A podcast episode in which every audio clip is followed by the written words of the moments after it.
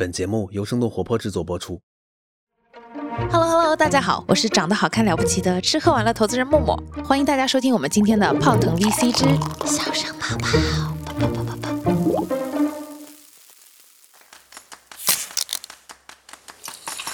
泡腾 VC 有点东西，欢迎收听泡腾 VC。听身处一线的风险投资人带给你最前沿的 VC 趣闻和冒着泡泡的新鲜观点，让我们聊点冒泡的。泡腾 VC，有点东西。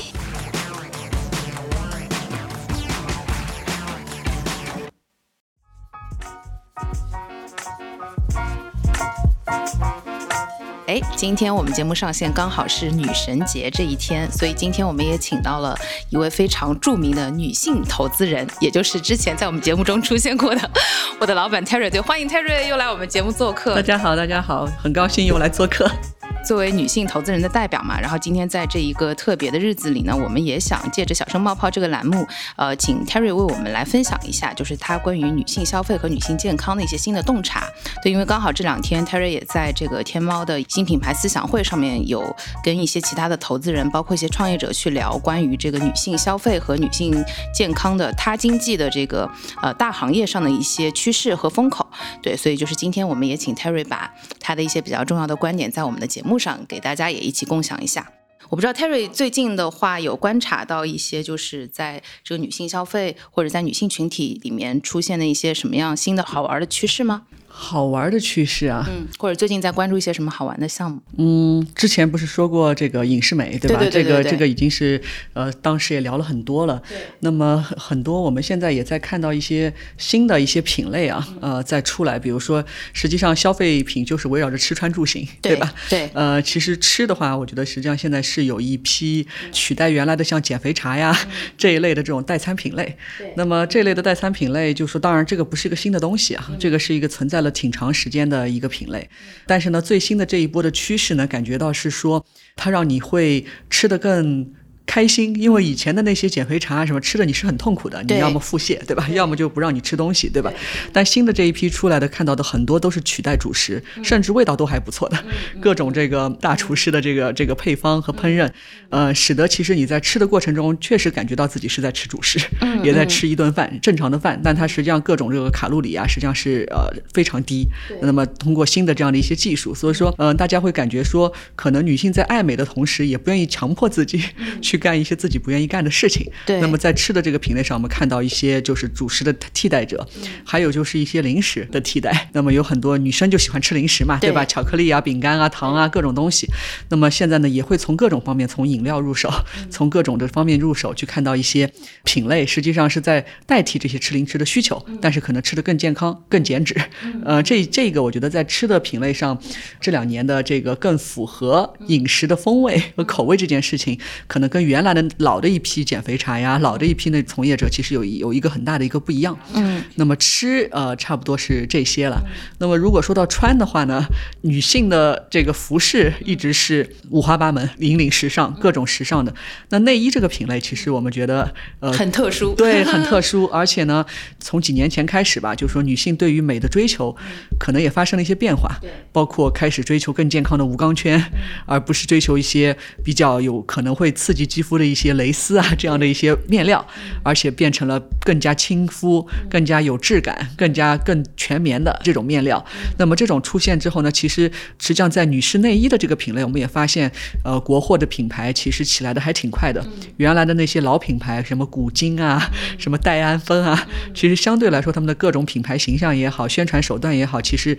现在看上去都是比较落后的。对，然后包括可能销售渠道也和现在的新品牌不太对，一样。就完全不一样。销售渠道还是在老式的百货商店，那么现在新的这些渠道都会在线上啊，然后在线下的旗舰店啊进行销售，整个布局啊什么也会跟老的一批有非常大的视觉上的一些一些体验。那么这一批的新的这个内衣品类呢，其实我们觉得有很多品牌其实还是可圈可点的，他们的一些营销手段旨在的不是说像。都是看到你们看到的那些模特儿，像那个维密，对吧？对对对那里面的模特的身材可能不是所有的女生都有的，可能只有百分之零点一，对吧？女生能有那样的身材，但是现在更新一代的这样的一些更主张女性主义和自由主义和这种主张的这些内衣品牌，其实他们的模特有时候都都是素人，对。你看身材也不怎么样，但是呢，他们就是会主张一个女性自我的一个价值的一个实现，这种美可能是一种内在美，而不是原来去追求的一个我的这个内衣一定要挺，一定要有钢圈承托，对吧？一定呢要显出胸胸型。对而现在更追求的是说我一个女生一个内在美，一个健康美，怎么去彰显自己的这种价值体现？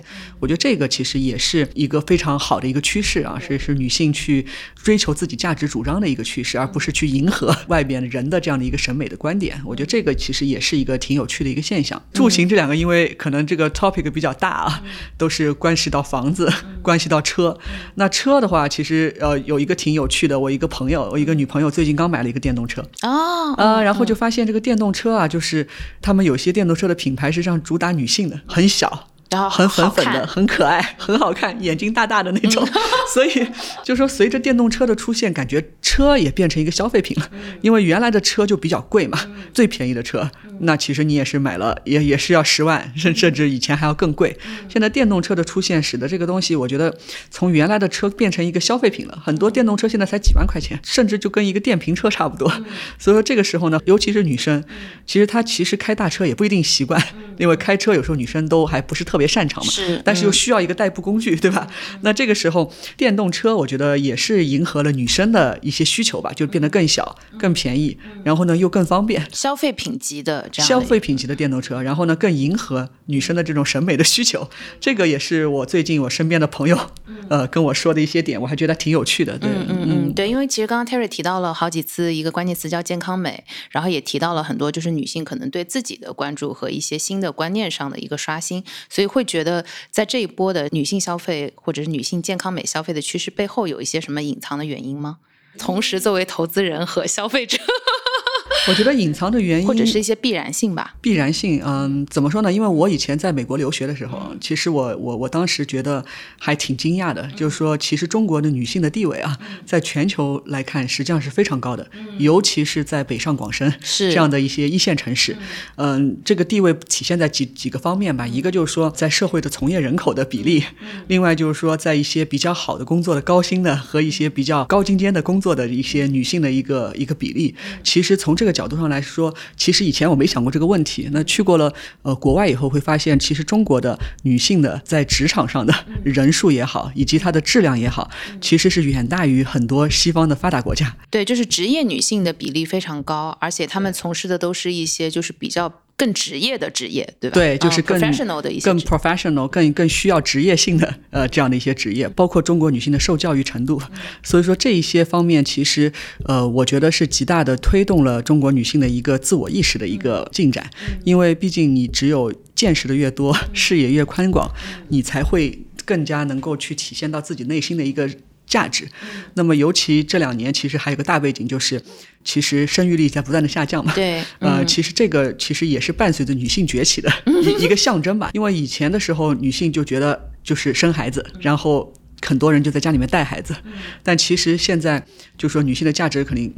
远高于生孩子，甚至在北上广深的一些女性都是。三高：高收入、高学历、高智商，对但是都没有结婚。对就是这群女性，就是说她们在追求自己的这个社会的价值的认同的同时，可能牺牲了家庭。从某种意义上来说，但是越是这种高知的女性，其实对她们来说，她们越是会更加认可自身的这个价值。所以说，从这个角度上来说，我觉得中国在这个北上广深的这一群高高学历的女性进入到社会之后，其实是推动了。整个这块对于更健康、更自我、更价值的认可的这群消费的理念，我觉得是对被这群女生给推动起来的。嗯嗯，而且女生先天也是就是会对新的一些消费品和消费方向比较充满好奇心和愿意去尝试的。对，是的，是的，是的。相对男生来说，男生的购物习惯可能就是认准一个东西，有用的好，我就会一直买。但女生呢，就是说她本身的这个好奇心也好，她的这个体验，她很实际上是很注重一个体验，然后呢，也也会被一些新的品牌的一些价值诉求所所打动。对，男生很很难，有时候 男生其实就是比较直男嘛，就是会自己想要什么，想用什么就用什么。但女生通常有时候还会被这些新的东西所打动，去尝试。所以说，在新的这些国货的这个崛起当中。我们也看到，其实女性的相关的品牌是远高于呃男性相关的品牌。那么也就是说，其实女性对新品牌的这个接受程度肯定是比男性要来的更更大的。嗯嗯嗯，新品牌、新品类，然后包括新品牌它自己所传导的这样的价值观和至上的精神溢价。明白明白。哎，对，所以 Terry 刚刚也讲了，既是投资人身份，又是妈妈，然后又是一位女性消费者。对，所以就是在女神节有没有一些可以推荐给我们听众们的好东西？化身一下好物推荐官。好东西，就是值得大家去关注的一些品类吧，或者是它背后的一些，就是呃，你觉得它值得被推荐的一些逻辑。我其实还算是中年以上女性了，所以所以说呢，其实我还对这种。养生啊，保健啊，其实是有一定诉求的，尤其是到了一定的年纪啊。所以呢，以前我其实就很喜欢泡脚，